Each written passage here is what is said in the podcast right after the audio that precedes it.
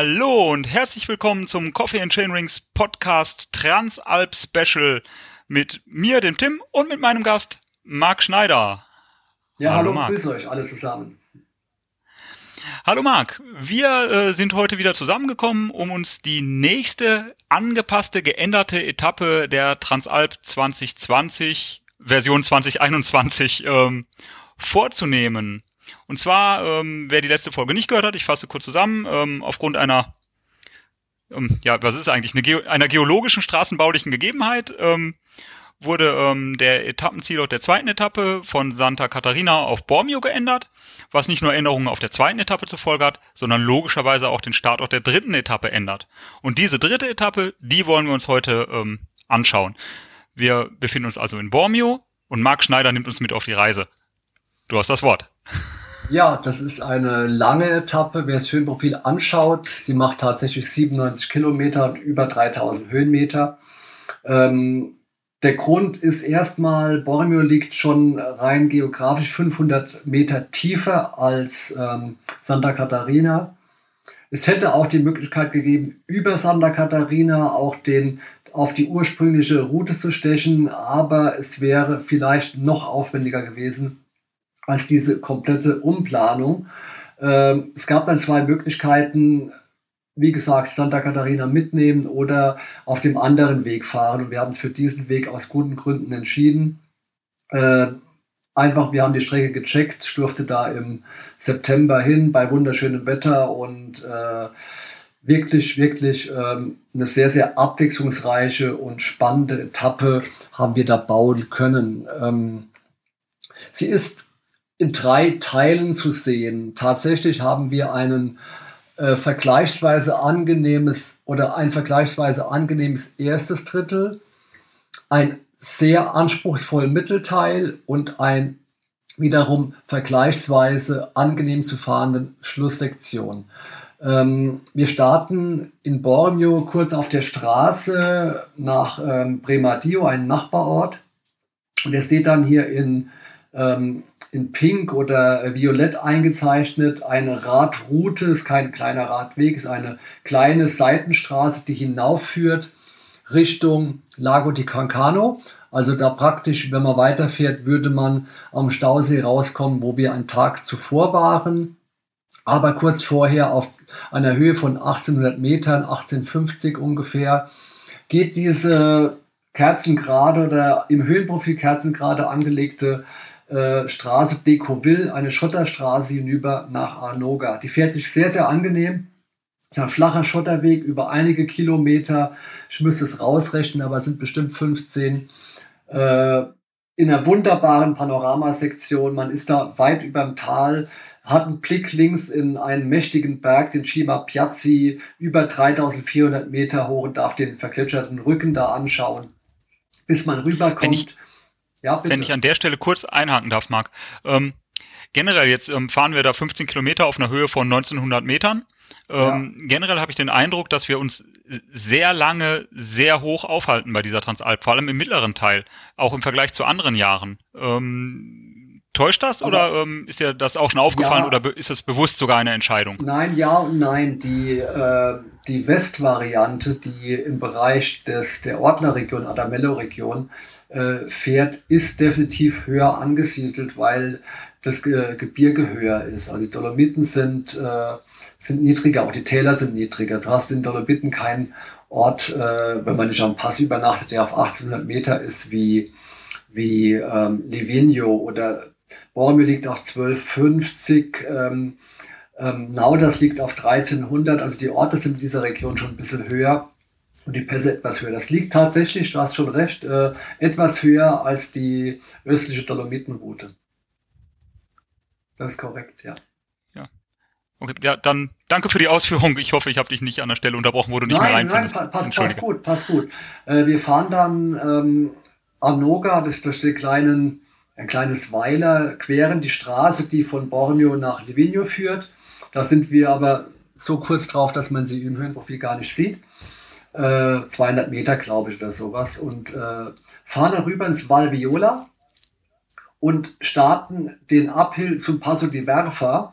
Den wir zuletzt 2012 gefahren sind. Äh, ein wunderschöner Pass auf der Rückseite dieses mächtigen Berges äh, Cima Piazzi, den man von der Seite nicht sieht, zumindest den Gipfel sieht man nicht. Aber ein schöner Pass äh, mit einer Alm oben, wunderbare Natur. Äh, vielleicht vom Fahrtechnischen ist es ähm, interessant, es ist ein recht rumpeliger Almweg, der da hochführt. Ja?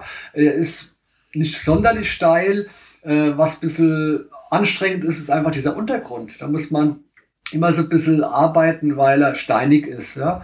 Aber das gehört zum Mountainbiken dazu und äh, macht Spaß auch, weil man halt nicht, lang, nicht langweilig oder keine Langeweile empfindet, wenn man auf dem Bike sitzt. Äh, oben angekommen, auf 2301 Meter genau, geht dann die Abfahrt runter. Die, das erste Stück der Abfahrt ist nur recht rumpelig, da wird es auch in den Armen ein bisschen rütteln. Es wird dann angenehmer äh, Richtung Eta, diesem Bergort, wunderschön gelegenen Bergdorf auf 1700 Metern Höhe. Und jetzt beginnt dieser anspruchsvolle Mittelteil, äh, den ich angesprochen habe. Es ist hochinteressant, wild, ursprünglich. Sie haben da äh, in der Region fünf Trails ausgewiesen, die nennen sie Five Crazy Down in dem äh, Veltlin im Valtellina. Und einer davon nennt sich La Grosina. Das Tal heißt auch Val Grosina und dieser Trail La Grosina führt hinunter von oben ähm, bis runter ins ähm, Feldlin, ins Valtellina, das Tal, wo auch dieser der Fluss, der kleine Fiume Adda, äh, sich entwickelt hat zu einem Fluss. Wir sind da am Tag davor an der Quelle vorbeigefahren sogar. Ja, was ist das für ein Weg? Du sprichst, ganz, ja. Ja, genau. Gut, dass du nochmal zurückkommst zu dem Thema, weil ähm, ich sehe da irgendwie 1500 äh, Höhenmeter vernichtet, irgendwie auf ein paar Kilometern. Das muss ja doch ähm, ja. Eine, eine ganz schön interessante Geschichte sein, ja. die, die, sich dahinter verbirgt. Wenn, vor allem, wenn das alles in Rot gezeichnet ist auf ähm, eurem ja. Höhenprofil. Ja, äh, aber das äh, Interessante ist einfach der Mix von allem. Auf diesen 15 Kilometern äh, ist alles dabei, äh, was man an Abenteuer in den Bergen braucht. Äh, man fährt erstmal von Eta Schotterweg hoch, kommt wieder über die Bäume, ist wieder im Panorama und begibt sich auf einen Pfad, der letztlich schon ausgewiesen zu diesem Trail La Crostina gehört, aber mit Abfahrt ist erstmal noch nichts, ja, weil man dann einfach im Höhenprofil sieht man das kaum ein kleines Stück nochmal ganz heftig hoch muss. Circa, das sind nicht ganz 100 Höhenmeter, wo man das Bike einfach schieben muss. Also man ja, ich, da, da habt ihr einen ganz kleinen schwarzen Klecks reingemalt. Genau, der kleine ja, schwarze ja, Klecks ist einfach drin. Äh, man muss da, Schweinerei ist das. Eine, ist eine Schweinerei, eine kleine miese Schweinerei. Es äh, kündigt an, was da folgt. Es ist einfach eine anspruchsvolle Mountainbike-Sektion in den Bergen, äh, die einfach Spaß macht, aber auch faszinierend ist und auch etwas Kraft kostet. Das heißt, man muss da wirklich konzentriert rangehen. Äh, wenn man dann hoch ist, auf 2000 Metern Höhe, diese Schiebepassage überwunden hat, geht es erstmal ein bisschen dahin, ein, ein Trail, wunderschön gelegen, ein bisschen Waldweg, bis man da oben, man bleibt auf der Höhe, in den Einstieg dieses Trails kommt, La Grosina. Und der ist äh, wirklich faszinierend äh, er bietet immer wieder Blicke hinunter ins Tal. Er führt auf alten äh, Militärpfaden hinab. Äh, vom Charakter ist er so, dass der obere Teil tendenziell flowig ist. Waldwege mit Spitzkehren, keine so engen Spitzkehren. Ganz grob für die Charakterisation. Die erste Hälfte ist etwas einfacher zu fahren und die zweite Hälfte ist schwieriger zu fahren. Da geht es etwas mehr zur Sache. Was heißt das? Ich will es etwas genauer auflösen. Es ist nicht so, dass dieser Pfad unfahrbar wäre. Aber man muss auf kurze, knackige Situationen vorbereitet sein. Ich erinnere mich an eine Stelle, äh, die mich zum Absteigen gezwungen hat. Es war einfach so, dass auf dem Weg zur Spitzkehre das Stück am steilsten wurde und noch felsig dazu. Ja, also das sind immer so Situationen, wo man einfach ähm, ähm, achtsam sein muss. Wie gesagt, es ist nichts unfahrbar. Man muss aber auf kurze, knackige Situationen vorbereitet sein. Dennoch ein wirklich faszinierender äh, Pfad, der zur Transalp dazugehört. Der Unterschied zu den gebauten Trails am Tag äh, zuvor in Livigno äh, ist, dass der einfach nah an dem gelassen wurde, wie der Weg einfach auch war. Das ist ja ein Weg, der jetzt von, von Veltlin ausgewiesen wurde als Mountainbike Trail, aber der wurde im Grunde so belassen, wie er war und hat seine Ursprünglichkeit einfach behalten. Und darauf muss man vorbereitet sein, wie es bei der Transalp immer war, wenn man so Bergwege mit dem Mountainbike fährt, können halt kleine Hindernisse oder kleine Absätze kommen und das steckt halt auch drin, diese Würze ist da drin. Aber im Grunde genommen ein wirklich tolles, wildes Ding, was die Transalp auch äh, ausmacht. Unten in ja, da schlägt mein Herz schon höher. Ja, es, es, macht Spaß. Es ist wirklich wild, ursprünglich und macht Spaß. Wenn man diese, diese Konzentration, diese Vorsicht aufbringt, auf diese paar Situationen vorbereitet zu sein, wo es etwas knackiger wird, hat man einfach tollen Spaß in diesem Trail. Ähm, die, die dritte Sektion dieses Trails haben wir ausgelassen. Er geht noch etwas weiter, äh, war aber für meine Begriffe ab San Giacomo, seht es im Höhenprofil, äh, wechseln wir auf die, die kleine Seitenstraße, die runterführt ins Tal. Äh, das umfahren wir. Es ist ein ähm, Trail, den man sicherlich, wenn man da auf einer privaten Tour ist, auch dann so weiterfährt. Nur bei der Transalp kostet er einfach Kraft aus dem einfachen Grund, es ist tatsächlich einer dieser Pflasterwege mit diesen fetten, runden Pflastersteinen. Ihr kennt es, wo es einfach nur schüttelt und nur rüttelt. Und den haben wir rausgenommen. Den fahren wir auf der Straße, kommen nochmal auf einen kleinen Schotterweg hinab und sind dann im Veltlin bei ähm, bei Grosotto angekommen und können erstmal durchatmen, weil jetzt geht es erstmal im Tal etwas weiter. Wir fahren auf der Landstraße, die ist vom Verkehr überschaubar. Erst müssen wir durch Grosotto durch, da heißt es mal etwas Acht geben, vom Gas gehen, weil natürlich auch etwas Verkehr ist. Aber im Grunde ist diese Landstraße nur von ein paar Einheimischen für den Kurzverkehr genutzt, weil parallel daneben die vierspurige Schnellstraße läuft, die einfach den fetten Verkehr aufnimmt. Ja, wir sind dann bei Lovero kurz vor den Toren von Tirano, äh, der Hauptstadt des südlichen Veltlin, wo schon die ersten Weinreben angebaut werden. Äh, der, Veltliner hat seinen Namen daher aus der Region und da fahren wir vorbei, streifen aber diesen Genuss nur kurz, weil es hinaufgeht ähm, wieder in die Berge ein Anstieg von gut 1200 Höhenmetern folgt. Der ist ähm, nach der Arbeit, die, die man da schon hatte, dann doch vergleichsweise angenehm. Es ist eine, eine kleine Bergstraße, die hinaufführt im Wald mit einer mäßigen Steigung, ich glaube 7, 8 Prozent im Mittel und man kann diese ersten 800, 900 Höhenmeter bis zu einer kleinen Wallfahrtskapelle Madonna delle Grazie doch ähm, ohne den größten Aufwand fahren. Ich weiß, das sind schon über 2000 Höhenmeter in den Beinen, aber wenn jetzt da fiese Rampen kämen, wäre es halt dann doch sehr gemeint. So ist der Anstieg vergleichsweise angenehm.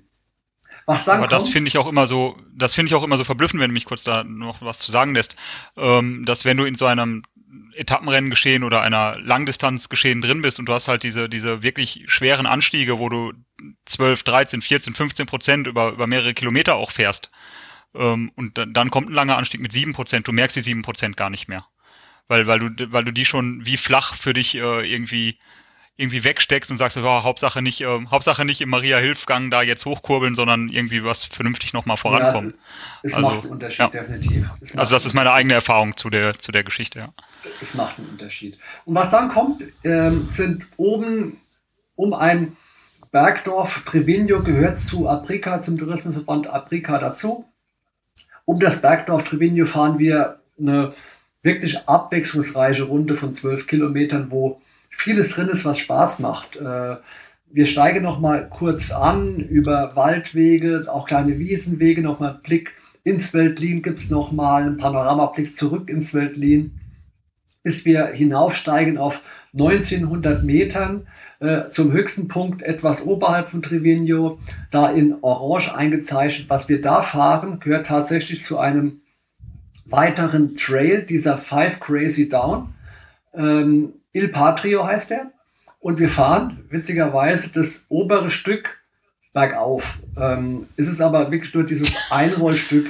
Das ist das Einrollstück dieses Trails. Der geht tatsächlich von 19. Scherzkeks. Nein, kein Scherzkeks. Der, der, dieser Trail führt von oben, von 1900 bis hinab, äh, bis nach Tirana und der hat, ähm, ich glaube, 1700 Höhenmeter, der ganze Trail. Und wir fahren die Einrollsektion, das ist im Grunde kein, kein Single Trail, sondern ein kleinerer Waldweg berghoch, äh, sind am höchsten Punkt fahren eine schöne Schleife um dieses Werkdorf Trevino, kommen jetzt über diesen Gipfelkamm, der so auch um, um die 1900 Höhenmeter hoch ist, ein bewaldeter Gipfelhang, auf die andere Seite, oberhalb des Val Camonica heißt das jetzt, das Nebental, das Nachbartal vom äh, Veltlin und haben dann von den Almen von Trevino, äh, wenn wir diese Runde fahren, einen wunderbaren Blick in die Gletscherwelt, äh, des, der Adamello-Region mit auch vergletscherten Gipfel von wieder dreieinhalbtausend Metern Höhe. Äh, tolles Panorama auch auf dieser Seite. Und fahren diese Runde und kommen dann auf, wieder auf diesen Trail Il Patrio, jetzt tatsächlich bergab, jetzt tatsächlich auch Single Trail, wo wir nochmal ein Stück mitnehmen bergab, äh, noch einmal zu einer kleinen ähm, Straße bei Trevino. Tatsächlich, wenn wir diesen Trail verlassen, kommen wir wieder auf die Straße, die letztlich da von ähm, Lovero Colonia hinaufgeführt hat.